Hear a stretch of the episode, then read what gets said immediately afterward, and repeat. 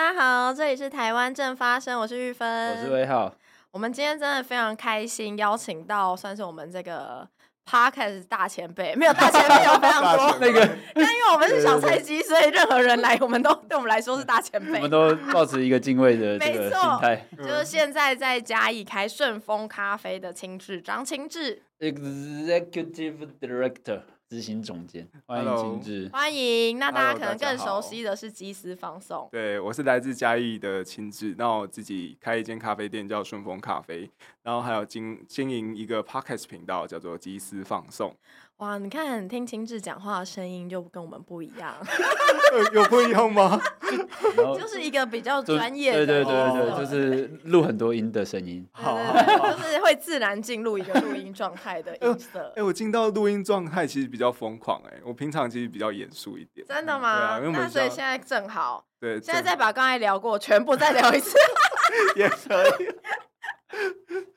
我一开始认识青志，其实好，我先跟跟大家不会演。我之前就是因为之前青志在开顺丰咖啡之前，其实呃，在网络上有个品牌叫无非咖啡，是是现在在网络上还是还有还有还是找得到。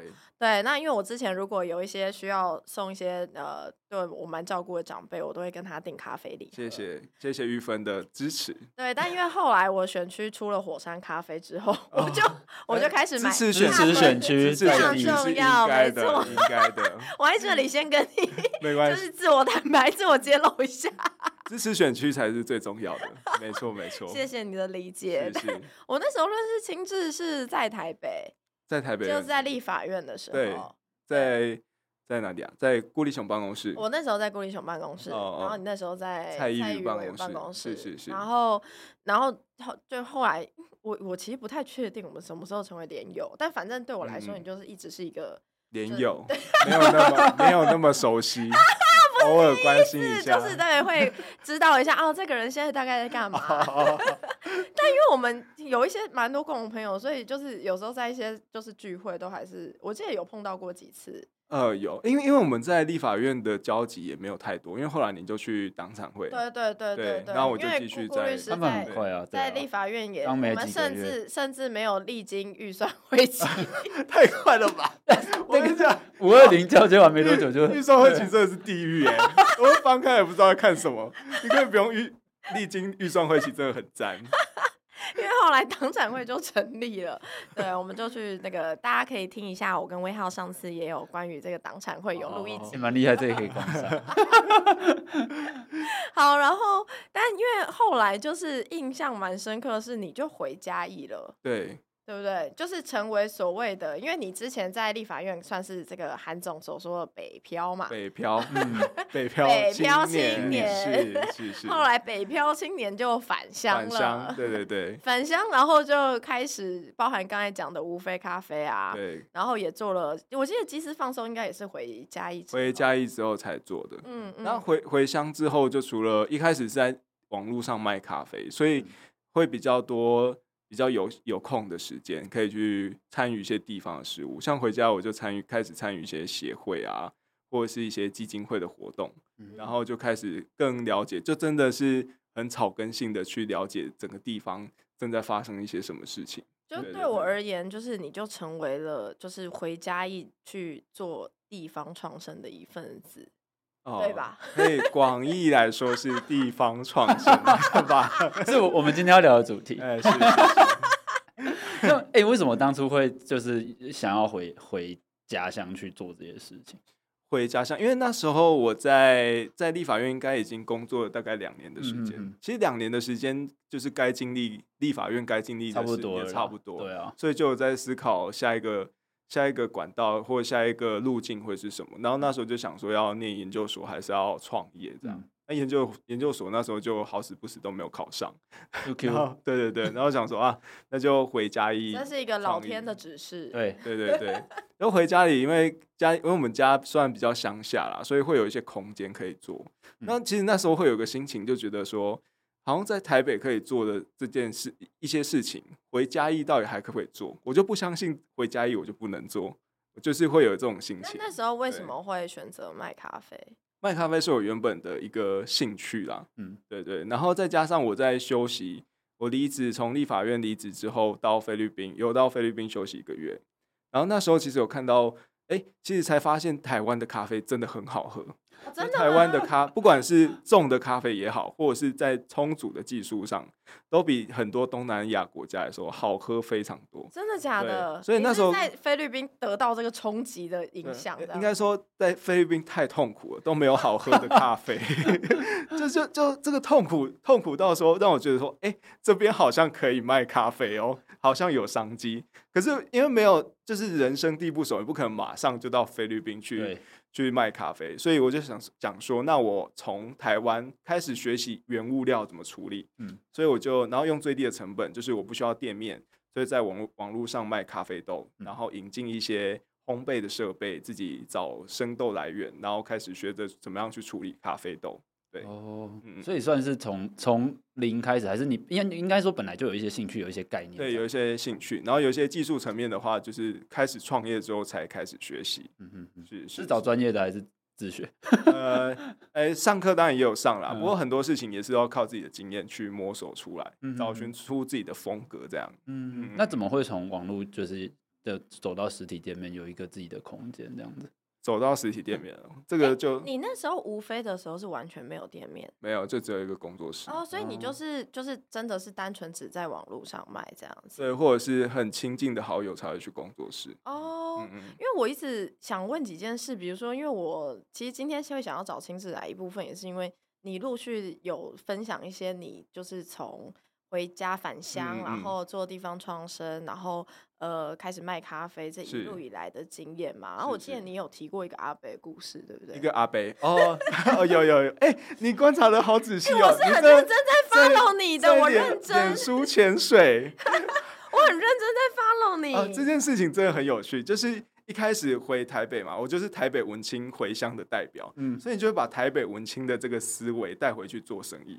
那台北文青的思维是什么？我想说，我要用一个很抽象的字，然后或者是我要用英文命名。例如说，就是大家看到会觉得哇，这是什么？哇，对，潮，对对对，潮，就是要多想 多想个三分钟，然后才慢慢去体会它的意思是什么。例如说，无非，大家可以马上解出解释出无非的意思吗？不知道，甚至不知道哪一个 无哪一个非。然后对，然后我就我就没有两个都是没有。对，OK OK，我就很得意的说，这就是用两个负面的意思来。指指引出一个非常正向而且正确的方向哦，双重否定，双重无非是，对对对。然后这件事情同时也用在我咖啡豆的命名上。我一开始咖啡的命名都是用英文命名，所以有一支配方豆就是最热卖的配方豆叫 Choco，它就是意思就是那个咖啡喝起来有巧克力味道的意思。嗯哼嗯哼。然后后来就是有一个比较邻居阿伯来买，他就很喜欢那一支，然后他就带带走，然后他。要准备上车的时候，他就下车问我，问我说：“哎、欸，阿笑人呢？阿你这咖啡刀叫什么名？哦，盖我贝贝靠糖和贝。”我就跟他说：“这个、叫 Choco。”然后他就充满了问号，说：“你在工厂？”然后想说加虾米口？对对对，他他就 Choco 是虾米？然后然后然后我就很紧张，我想说完蛋了，他听不懂英文。然后那时候很机灵，我想说，因为因为他开货车来，嗯，他刚务农完，所以他车上有一些农药啊、肥料，那、嗯、我就很机灵的跟他说。这个咖啡叫做泥泥村，大家知道泥泥村是什么吗？泥泥村是一种非常毒的农药。你然后然后他已经被禁用了，阿贝应该傻眼。哎，对，阿伯很生气，他说什么叫做泥泥泥村？你被搞我讨喜哦，你要把我毒死。然后我就。我跟你说，阿伯那时候一定很紧张，因为他搞不好才刚喝了一口，我之前喝过，一条想讲，啊，这到底是啥？我静静，我静静已经淋落去啊，要安怎？我已经好了，我要被毒死啊。对，然后，然后我就很紧张，阿伯已经快要跟我吵起来。我说，阿伯，阿伯，你听错了啊，他一是要和你淋掉妮妮五村，一叫做五村。所以后来很厉害，对，后来那一只配方豆从此就叫有就叫吴村，就叫吴村，对对对，这是这创业的一个小插曲。啊，这个也是非常震撼的一个教育，就是说你回乡之后你要讲在地人，你的亲朋好友听得懂的话，所以后来无非到实体店面顺丰，顺丰大家就很好理解，我们开在妈祖妈祖庙旁边，阿伯就会自动联想说，哦，安尼你熬一间店是不是被叫做千里？叫做 千顺风千里。你看大家就会有联想力，然后会开始有更更多的连接。哎、欸，好赞哦、你去菲律宾的品牌就要叫千里，而且那里也有妈祖文化，应该有吧？哎、欸，那边应该基督教比较多。真的，不要自不其短。朋友发现，这个真的是自曝其短，sorry。但这个是蛮蛮好的这个命名构想。对对对对。阿北后来还有在找你吗？哦，等你有店面之后。有有他他他还是蛮认同我们的咖啡，蛮蛮赞的，蛮赞的。对对对。可能还是每一次都还是这个有点接受，但觉得太好喝了，没关系。可能觉得自己年岁也大了，真的看很多事情看比较开。对，像像这样的经验，其实，在台北创业就比较不会遇到，嗯、然后回回乡创业就反而会遇到一些比较有趣的事情。嗯、对啊。然后，而且你那时候好像我记得你也发表很多去考咖啡师或参加那个咖啡比赛的事情。哦哦对，因为毕竟它就是一个事业嘛，要认真看待，要证明、嗯、证明自己是有咖啡实力，可以做生意，可以卖咖啡的这件事情。对啊，所以你后来那个舌头有变得很灵敏吗？舌头有灵敏嘛？就是考考试都有通过了，考试都有，应该算可以啦，蛮蛮重要的。你参加过几次啊？我印象中看到你分享过好多次哦。分享过，就是有一些比较难考的证照，就是都都有去考，然后有考到。然后你要不要现在介绍分享一下？虽然我跟我们没有什么概念，我跟威浩不一定，让我不一定你要让我置入置入形象。没错，好东西要分享出去。对对，本人我呢有通过 SCA 国际咖啡协会的那个精品杯测师的认证，就是专业级的认证，它有分初中阶跟专业级。那我是。通过那个最难考的专业级认证，哇他也有经历过几次杯测师的挑战赛，然后进到前五名。那在在那个在烘焙赛上面也有不错的成绩，也都有前五名以以前五名以上的一些成绩。这样，以上是简历啦。那你刚才为什么要这么谦虚？对啊，你光是讲说什么专业级杯测师，听起来就超屌的。对啊。没有，因因为我一直觉得说，你既然做咖啡，把咖啡做好，这就是一件很应该要做的对基本的事情。所以，我即便在咖啡店，我也都很少去提这件事情。你很有职人精神哎，对，我就觉得这是应该要做到的事情。这只是一个六十分开始起算的基基本。专业级是六十分，大家后面不好很不好做，你知道吗？那 个 没有考的啊，谢谢两位让我夜配。那你知道我是那个平常就是在喝一些就是滤挂式，我 都喝 seven 啊，就对啊，你知道我分辨不太出来。哦，seven 我不行哎，seven 真的是会胃痛，真的，就是只要有一个咖啡水味。就可以撑过一个上午。哎、欸，但我我觉得这件事情蛮，因为我记得之前是不是有看过一个广告还是怎么样？就是可能是一些，我记得我我不太确定是 Seven 还是全家还是哪一个品牌，嗯、反正就是也也是有找一些有通过各种比赛或对啊对啊，他们都他们好像都有说我们也会喝这个，说是你会喝 Seven 吗？就是他不得不的时候也是会喝。就是它毕竟就是一个需求嘛，是需求，是，对对对对，就好像一定要喝水一样，需要提提神的，对对对啊。然后就是回回到家里面，你好 赞哦！我不知道要接什么，就我那猫 哎。我是我是不是职业病发作？你很赞，我自以为现在是在主持主持节目。我觉得你非常赞，你现在荣登已经成为那个最优秀 最优秀来宾。我们遇到那个会自己填空的，干超赞。哎，是不是有做 Podcast 的节目？我问你，你有没有填空焦虑？就那个没有办法，就空白没办法太久。空白没办法，有有一些有一些来宾，好像只有少数来宾会有这种问题，哎。不是不是，我说你在主持机，就你跟你的搭档哦哦，你会你会有空白焦虑吗？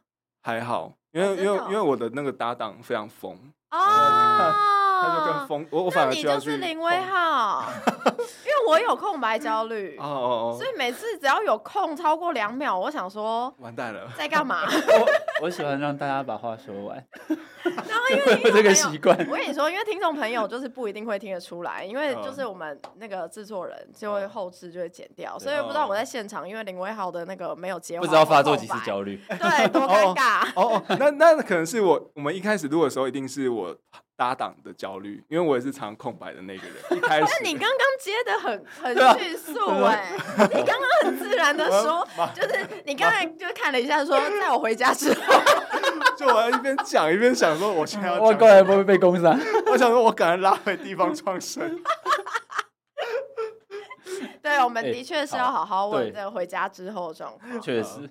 就回家之后，他其实，在做咖啡电商，因为做电商，你时间的调配就很自由，嗯，所以我就会去其他咖啡店做做，嗯，然后也会去其他的一些协会，就是自己做咖，虽然做咖啡，但也会跟其他的咖啡业者也都非常友好，因为他们有空舒适的空间，那去去到那边就会认识到一些其他的人啊，然后会有一些互相交流。那从那个时候也开始参与一些协会，例如说嘉义市的。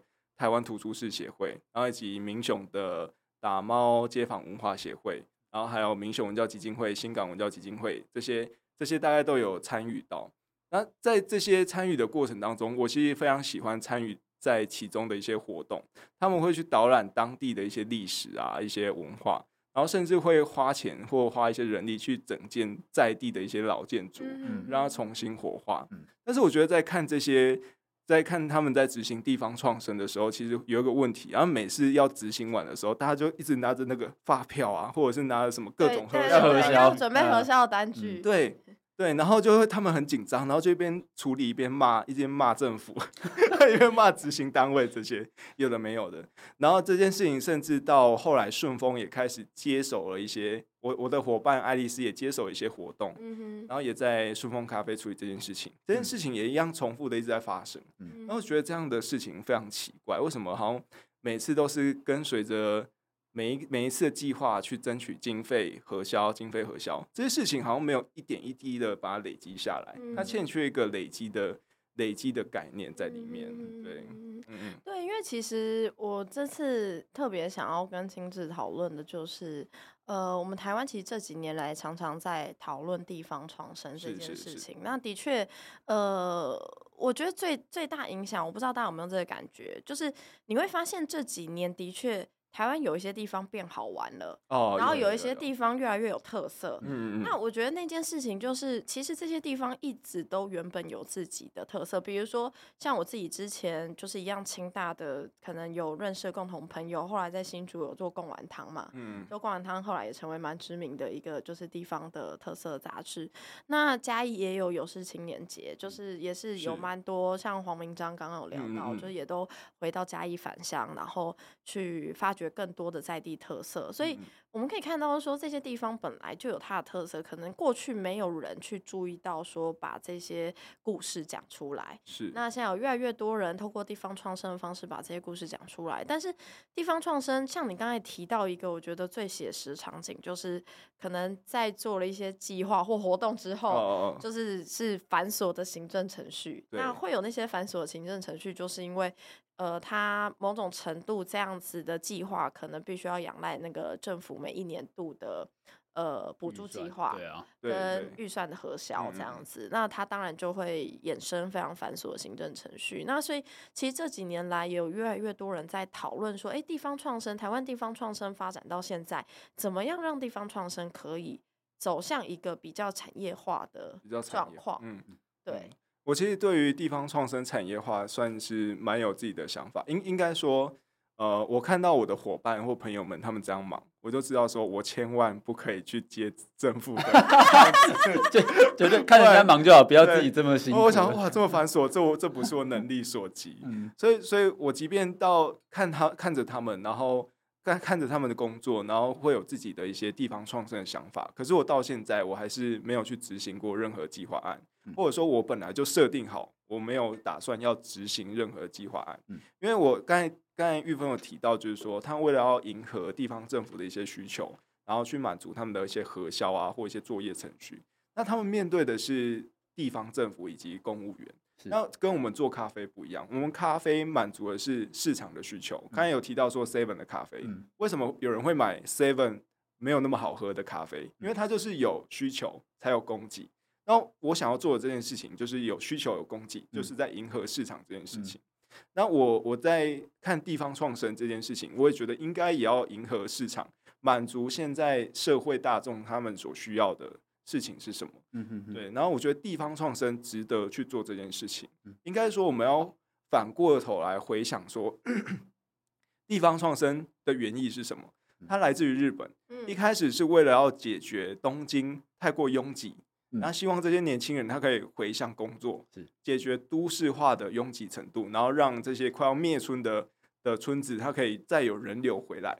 对，那这件事情就变得很重要。这对我们嘉义来说更重要，因为我们嘉义是人口老化最严重的县市。对对对，嘉义县是最人口老化最严重，所以这件事情对我来说是应该要做的。那我就在想说，到底什么样的状况会让呃年轻人愿意回乡？去工作，嗯。然后我想到的最大的成功案例就是竹科嘛，竹科或者是各种科学园区，他们过去真的创造了很多就业机会，然后所以年轻人愿意去外面工作，或者是更早起点是工业区，是，所以就是你必须要提供出工作机会，才会让年轻人真的愿意回去，嗯。所以我们要开始去思考说，地方创生有没有机会把它变成产业化，而不是只是一笔又一笔，你看一个计划顶多一年两年，是。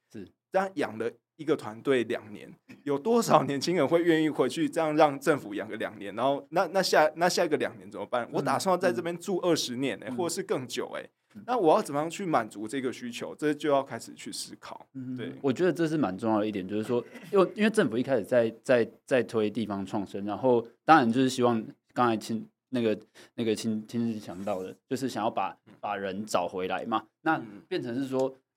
我们提了一个补助案或是计划案，吸引年轻人回来之后，如何让他们在地，然后继续有办法一直运作下去，而不是说一年两年或者是短期的，我们把这个补助的预算花完了之后，那我们觉得说，哎，好像有一些成效了，地方的一些文史或是过去的文化被重新找回来了。那接下来再来呢？这些东西可以让年轻人继续留在这里，或者是说，我们就算出去念书了，回来有有那个动力或者诱因可以让他们再回来吗？是是。是我刚才刚才威浩在讲这件事情啊，就是他那个补助的问题，就是在怎么用钱这件事情，也应该要好好的去思考。他到底是一个一年计划、两年计划这样去发一个补助款，因为我我记得现在地方创生最大笔的补助，好像在我们的嘉义县的溪口，好像有补助到三千多万，三千，算啊，他是几年期？我我我忘了，好像三年还是六年吧，但是就是一笔这样三千多。对对，但我觉得这样的思维也是有跟我想象不太一样。大家在想象主科好了，或者在想象台积电，嗯、他们会想象用一个补助款补助给你台积电多少钱去做多少事情吗？好像不会，对不对？嗯、大家会想说。哦，我要我政府出资投资，这个投资的概念很重要，或者是我去找民间的这些有钱人来投资。投资的概念是什么？投资就是我可以忍受多少年的亏损，是，比如说我可以忍受五年以上的亏损，十年以后还在亏损没关系，我可以像特斯特斯拉一样，十八年亏损，可是我靠五年的时间让它变成世界的大巨头。就是非常有钱的公司，这才是投资真正的概念，这才是我们真正呃在面对产业，然后以及去思考它的怎么样去启动它的一个一个概念。嗯，对。好，我其实是想问说，就是像其实这几年一定也接触很多地方的，不管团体也好，或是愿意返乡的青年。是。那大家在这个互动的过程当中，或是自己在经验共享的过程当中，有没有觉得？就是我们呃政府的政策啦，或者是哪些哪些部分是做的不够的，或者他们他们最想要改善的是哪一点？啊、这这个这一段下面一下可以剪掉，让我讲赖清德的坏话。我们节目百无禁忌，其实你刚才一瞬间那个阿北在骂脏话，你也是可以直接讲的。我们之前节目是没有在进出口的。而之前赖清德赖清德副总统有来过嘉义的。溪口嘛，哎，不是那个六角，去到六角，它有一个就是也是一个呃，第一跟地方创生有关的案子，然后就是召集了很多地方青年。那虽然我没有执行任何计划案，但是因为顺风咖啡在。在新港算是蛮有特色的，然后他大家也不知道为什么都一直往都一直把地方创生往我身上贴，但是你其实没有接过案子，对，没错，然后然后我也被邀请去，所以而且我还坐第二排，很大位，哎，很前面呢，第二排算是很前面的，就坐在赖清德后面而已。你是跟随扈做，对，那个是保那个维安的位置，对，然后那时候赖清德他就是在看各个各个乡镇他们地方创生的成果，嗯，然后看完之后，赖清德他就问了呃两三个问题，他说第一个说这就是确认他们过去是不是有领那个。呃，县政府或者是中央政府的补助。是。那第二个问题就在问说，那你们除了这些执行这些计划之外，你有没有想说啊，卖咖啡啊，或者是有增加一个跟市场互动，就是你提供服务，然后提供一个供需的需求，嗯，然后去赚到钱，就是在计划之外赚到钱钱。那第三个就是这个迎合市场的这个服务的赚到的钱有没有去赢，有没有让整个组织可以足以运作起来？嗯，嗯，那第一个。呃，零补助这件事情有吗？那第二个去提供供需，这个有一些组织也开始做了。是。那第三个呢？哎、欸，每一个组织都说谎，然后说哦哦，我们光靠这些卖咖啡就可以赚到钱，养整个养整个组织。然后我想，不行哎、欸，不行这样欺骗赖副总统哎、欸！你说我听你们在 乱讲，所以他们是这样笑着讲，含着泪讲。我不知道。然后我觉得。就是赖副总统问这个问这一点，其实他也没有真的真没有真正了解到地方发生了什么事，才会问出一个跟现实非常不符合现实的一个问题。那你觉得他应该问什么？他应该要问这些年轻人有没有什么需求，然后他们在在执行这些计划案的时候。有遇到什么问题，而且应该不可以在公开场合，不然大家都会做面子给他，大家都会说谎说哦有有我们赚到钱，有大人在，有媒体在，谢谢地方政府的扶持什么的，就这你不是这不能公开讲，你要真的是私下，然后去倾听这些这些基层他们面对核销的问题，或者面对呃各种县市政府他们提提出了一些奇怪的要求的这些问题。因为我觉得刚刚亲自讲到一个很重要的重点，就是。地方创生，它如果原本的在日本这个概念开始兴起的原因是希望我们要解决那个都市化人口过于集中的问题，然后让区域之间的发展也比较呃平衡一点。这样子的情况下的话，的确就是你必须要。让人在非都市以外的地方，就所谓的地方，嗯，就是找到活下去可以生活的方式。是简单的说，应该可以这样讲。对对对。那可以生活的方式，它某种程度的确应该要产业化。但是，我其实你刚才讲那个投资概念的时候，我其实蛮想问的。所以现在像就像你刚才讲，就是如果有一些地方创生的团队已经在试图去。就是不要只依赖政府的计划补助，嗯，而是去走向一个产业化的发展的话，是他第一个他要怎么找到投资者？第二个他要怎么找到客群？他要找客怎么找到客群？嗯，应该说我在这几年，应该说我们在未来，我们在想象十年后的生活会是怎么样的时候，嗯，就可以来想象我们现在可以再开始怎样投投资，例如说。呃，我举之前的例子，例如说，可能十几年，大家就在想，十几年前，大家就在想说，有没有可能不加油就可以开车？嗯、所以那时候，马斯克或者是特斯拉就开始在做这件事情了，就已经，所以他们已经开始在投资这件事情了嘛。嗯，那我们想象十年后的生活会是什么？或然后再考看看现在的条件。如果这几年我们有去台湾设计展的话，就会发现会有一些互动的设设置，有些 AR 是，或者甚至会有一些装戴呃穿戴的装置、嗯、VR 这些。然后会用虚拟的方式来呈现这些在地的一些故事，嗯，那这些有一些比较基础的一些互动，其实慢慢已经做起来了。所以我们在在想象说要怎么样呈现在地文化特色这件事情，好像已经不是透过不不只只有透过口说用听的，或者是看阅读这个方式，好像是可以透过一些感官上的体验来来传递这件事情。那我觉得这件事情在十年后一定会更加的发达，或是。甚至你用闻的可以闻得到，或者是接触的，你也可以用一个虚拟的方式可以去去体验到。那我觉得这件事情就很值得想象啊。当这些这些未来的故事有机会被说出来的时候，或者是去感动一些投资者的时候，或许它就是有一个可以可以获得一个投资的机会。这样。对，所以我一直在好奇的说，会不会这其实就是政府下一步应该要去协助的地方？嗯，就是。我们在协助各个地方创生的产业，它要如何成为一个真的产业化存在的时候，其实政府应该要作为一个嫁接的平台。那个嫁接的平台就是你要让这些团队找到愿意投资它的投资者之外，让他可以找到会愿意不断的去消费或是支持这样子的产业的就是客群，嗯。因为我觉得目前台湾是有这样的客群的，嗯，就是台湾人其实是蛮有有有有一些，就是越来越多的台湾人其实是越来越支持这些，不论是地方特色也好，或者是发展在地文化也好，或者是我们等一下也许会聊到的我们母语文化也好，嗯，就是这些呃过去可能比较少被关注的事情，其实有越来越多的台湾人在乎。那在乎之外，其实也有越来越多的台湾人愿意采取行动。愿意支持是资源跟金钱上面、经费上面的支持，嗯，但重点是你要让这些愿意支持的人找得到他们要支持的对象。哦哦哦，对对 对。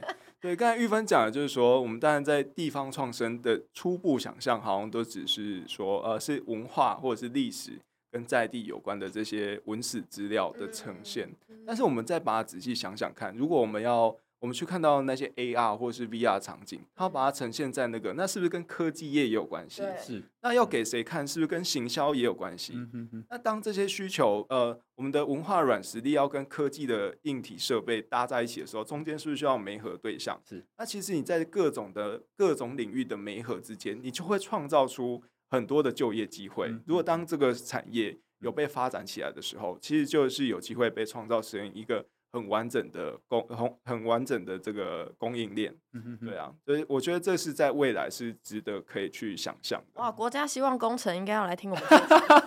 你说把这个东西纳进去，其实我觉得这很多人现在台湾的不管小家庭也好，或者是一些比较呃年轻的那个。大家出去外面玩的时候，其实想要看到的是这个，他他的东西是他是愿意为这个东西去消费的，嗯，但是说我们把那个内容产出来了之后，包含其实刚才说的硬体的部分，有没有办法去做嫁接？那你自己的观察，现在不管中央或是地方，有朝这个方向在努力吗？或是他们真的还没有思考到这件事情？我们就是钱发下去了，一个案子做完了，对，因为我我觉得现在。不管中央政府，然后我觉得地方政府又是更严重了，嗯、就是他们都还是以单笔单笔的预算在在给，就是包案子的那种，对，包案子。那我觉得这种方式真的有点像半家家酒。嗯、但是它最重要的问题就是它没有累积性，没有延伸性，是对啊，没有不能延续他们的计划。所以，所以我们在用钱的这个思考要就是要重新的去思考。然后我觉得在南部啊，尤其大概应该过了新竹以南。每一个县市政府都在提倡什么科学园区，哎，对，或者是台积电进驻这件事情。但科学园区可以赚钱，科学呃，台湾的科技非常强，大家都知道。台积电是台湾的护国神山，这件事情大家也知道。嗯，对，这没有人会否定这件事情。可是我觉得，当一个地方政府，他就一直在争取这件事情的时候，他等于好像就只有看到短期间的一些利益。觉得这件事情是是好事情，大家都知道啊。那你是不是应该要花一些时间看更长远之后的事情？我看十年之后的生活或者什么？我们先优先布局，那未来才有机会，才能整个改变呃嘉义的长期老化的结构嘛。年轻人才愿意回来。那我所以，我才觉得说，地方政府其实才应该要慢慢的去思考。呃，整个结构性的问题，而不是像一个散户在追标股。台积电没来哦，紧叫紧叫，我们赶快赶快上车。是近年来这个各地方政府的风潮。对啊，毕竟台南房价也因此这个一 飞冲天呐、啊。之前一飞冲天龙潭，但现在就是整个就是有一点状况。对，那我想问，是因为这样子的想法，所以？因为我刚刚有一件事情，一直中间没有时间，就是问，就是你一开始回家，然后开始开了无非咖啡之后，你那时候是一个线上的，是是线上卖的情况嘛？那你那刚刚有提到说，你因此时间蛮弹性的，嗯嗯然后也可以自己掌握。但你后来开启了实体店面，这这其实是一个我蛮好奇的过程，就是因为。你开线上的呃卖咖啡，然后时间弹性，然后看起来就是整个状况也都就是顺顺的继续下去。嗯嗯，就是为什么会后来会想要开就是实体店面的顺丰咖啡？然后因为你其实开实体店面，你其实就完全没有刚刚讲时间弹性这件事情。哦，对对对，所以所以你有看出我开实体店面有一些不愿意吗？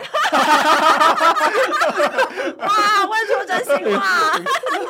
对啊，为什么会想开？开实体店面是是家庭爸爸的愿望。OK OK，其实是有一些家庭的期待在在里面嘛。因为回回乡之后，就是呃，爸爸看我在那边做咖啡，他当然会就会想象对咖啡产业的直接想象就是咖比天啊，咖啡对对对，对啊，所以他他们就会一蛮积极的去规划咖啡店。那只是中间这几年就是遇到疫情，那些工程就是断断续续，断断续续。你说你说，其实开咖啡店这件事，你是你爸的心愿吗？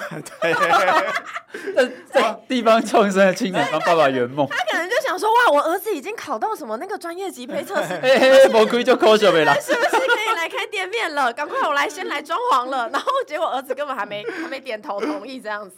不是他没有问，他没有打算要让我同意啊。哦、他没有，对，他就先做了再说，这样。然后就跟你说，哎、欸，我我我已经已经弄好了，啊，装潢好了，跨立杯来不？啊，呢，还没有，也没有跨立杯来不？就直接说立都来。对对，他就叫我去筹备那间店，对，叫我去筹。那那我刚才我不知道有没有介绍到，我们的顺丰二楼其实是 co-working space。对这件事情，这件这这该不会是你爸留的吧？我不相信，不可能。这这件事情呢，因为座位需要，这件事情也关系到整个世代的那个沟通问题啊。就是在在一个偏乡开这么大的一间店，你知道有做过生意的人都知道这个不会赚钱。嗯，哎，多大？你讲多大？我很好奇。对，是透天或者是什么？是透天，我记得。我记得是不是透天？呃，是透天啊。然后那个地坪，地坪就四十平了。然后，然后营业空间大概二十平两楼，所以大概营业空间有四十平。哦。很奢侈对，然后二楼通常我一一开始在规划的时候就预期。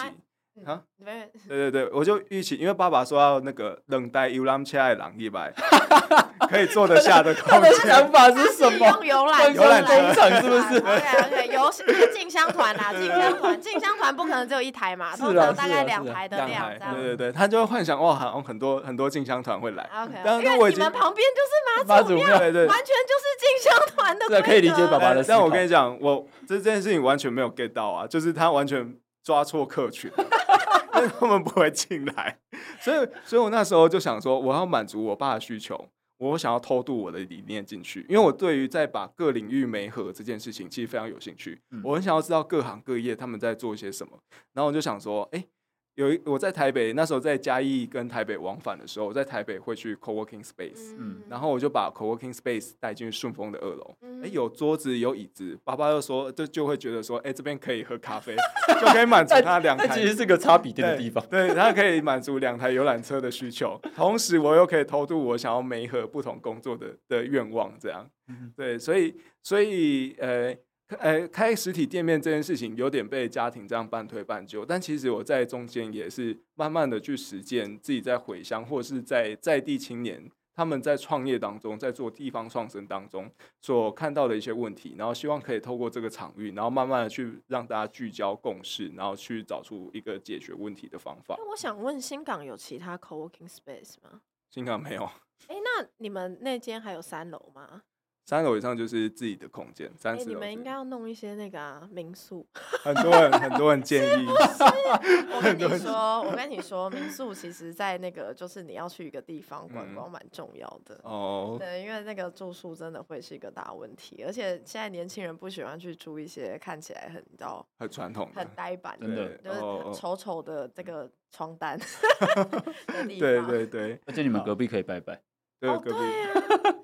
整个这个整个这个在地大对对对在地的文化导览，整个感觉都都有 feel 了。好好，我们再纳入第二期规划。期待期待许愿许愿。对对对。但是不是因为自己有就是有了一个实体的店面和空间，嗯、反而说跟一些之前你就是在在地接触到的人也好，团体也好，有一个更可以互动的空间，甚至说，当然你知道那个。嗯做民意代表或是政治人物的，很喜欢，对对对，找这种地方的故事啊，然后可以聊聊天这样。哦，对，对，虽然开了实体店面之后，那个自己自由的时间变少了，可可是因为呃顺丰也慢慢慢的做出自己的代表的活动或者是商品的一些代表作，所以也会吸引到不同的人来到顺丰，所以也因此因为这间店，然后慢慢的去结交。到不同的朋友，然后自己的朋友圈也慢慢的去扩大。那其实，在这个朋友圈慢慢扩大当中，也可以去看到说各行各业，或者是大家在做地方创生。因为早期可能接触比较像是民雄区域啊，或者是嘉义市区域的这些这些年轻人，在组织协会的年轻人，可是现在渐渐慢慢可以去往到呃嘉义的海线，就是说埔子啊、嗯、太保这一这一些的年轻人，也会慢慢的往新港靠，或者是我们会彼此交流，嗯、我们甚至还呃会自己办那个读书会，然后就是把嘉在嘉义县各地的这些年轻人聚集起来，然后慢慢的去凝聚现在创业遇到了什么问题，现在在执行计划会遇到了什么问题，然后慢慢的大家会有一些彼此分享一下自己的解决方式，或者是共同的。提出来讨论，这样。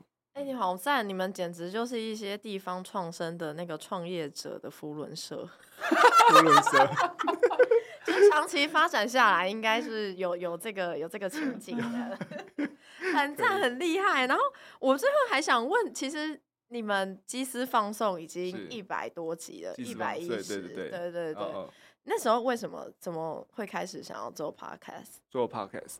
我们一开始做应该也是在二零年的时候，嗯、那时候我跟我的搭档，我的搭档刚好研究所毕业，那所以他有有一段比较有空的时间，然后那时候我就是电商嘛，时间比较弹性，然后也也是想要找一些有趣的事情来做。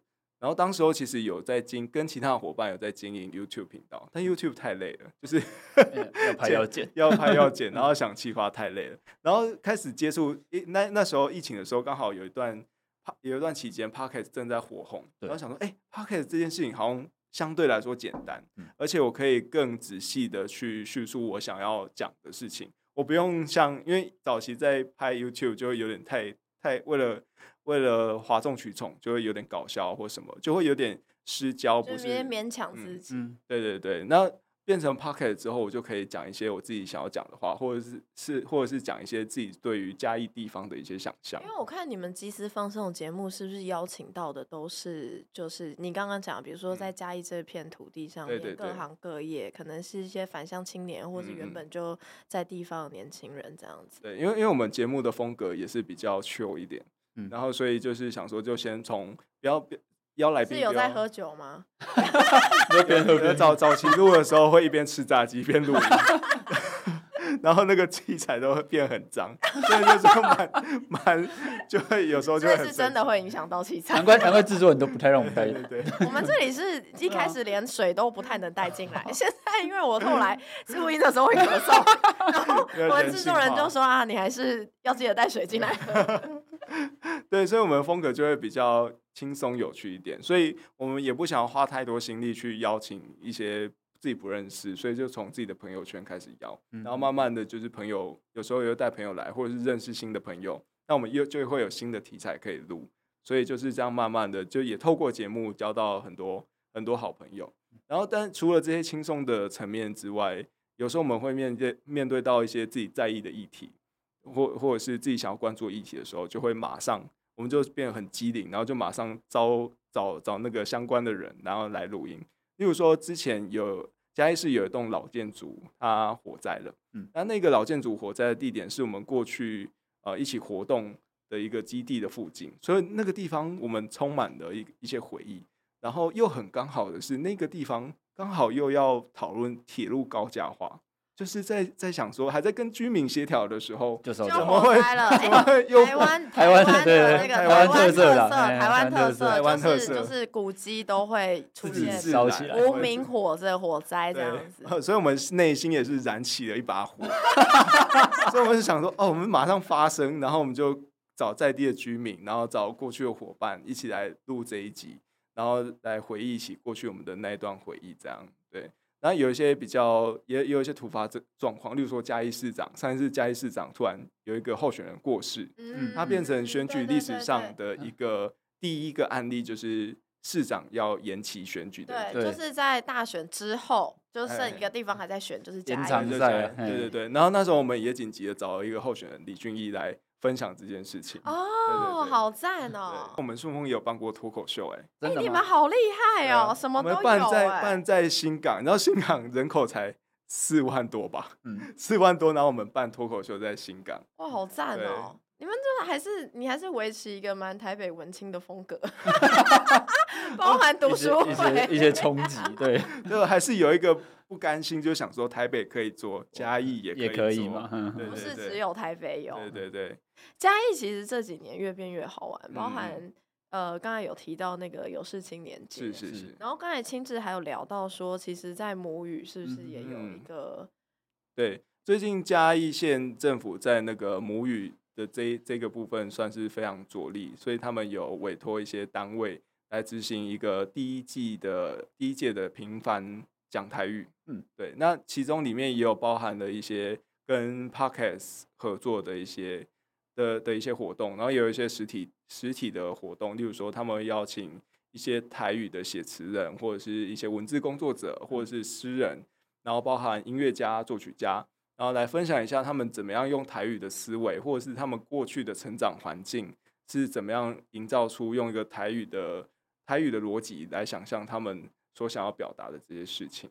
对，自己回去的时候都比较常用台语跟地方的朋友沟通嘛？哦，我有开始慢慢在练习习惯这件事情。哎、欸，哎、欸，我们我们家是会有一个状况，全部跟爸爸妈妈会讲台语，欸、但是我跟弟弟会讲中文。嗯嗯嗯，就会有一种奇怪的自动性。大家大家好像很多都这样，就是看对象。对啊，我跟阿公阿妈拢讲台语啊，但是个嘿啊嘿啊，但是跟朋友咧讲拢讲华语。其实威浩也是嘉义人，对不对？我是彰化。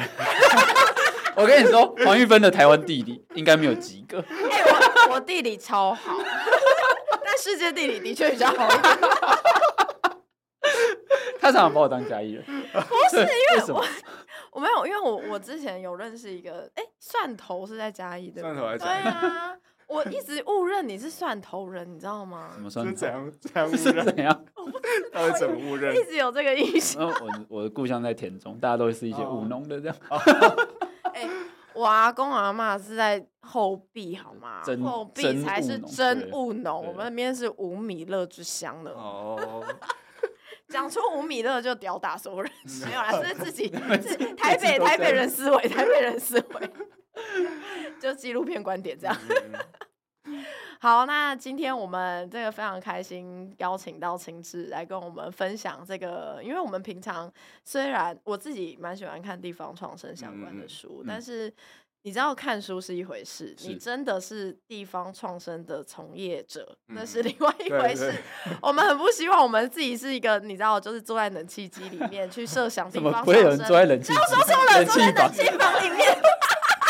你你蚁人哦。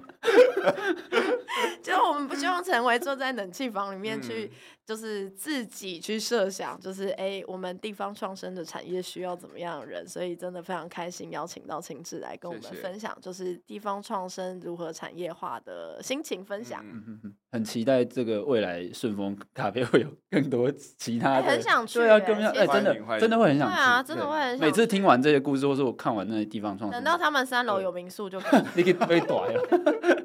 对啊，被短没有？我跟你说，因为我觉得去一个地方，你不要赶。真的，真的，真的。所以我每次去一个地方，我真的会想要在那边住。嗯，因为你，你就会觉得，我今天晚上如果我没有要住在这里，你就会一直想说，啊我等下要去赶车去哪里或干嘛。然后我，我觉得那感觉会差。对，我觉得那个状态就差很多。所以等到你们三楼有民宿了，好不好？尽快，尽快。被被压着住。好，今天谢谢青志，谢谢大家，感谢青志。好，这里是台湾正发生，我是玉芬，我是魏浩，我们下次见，拜拜，拜拜。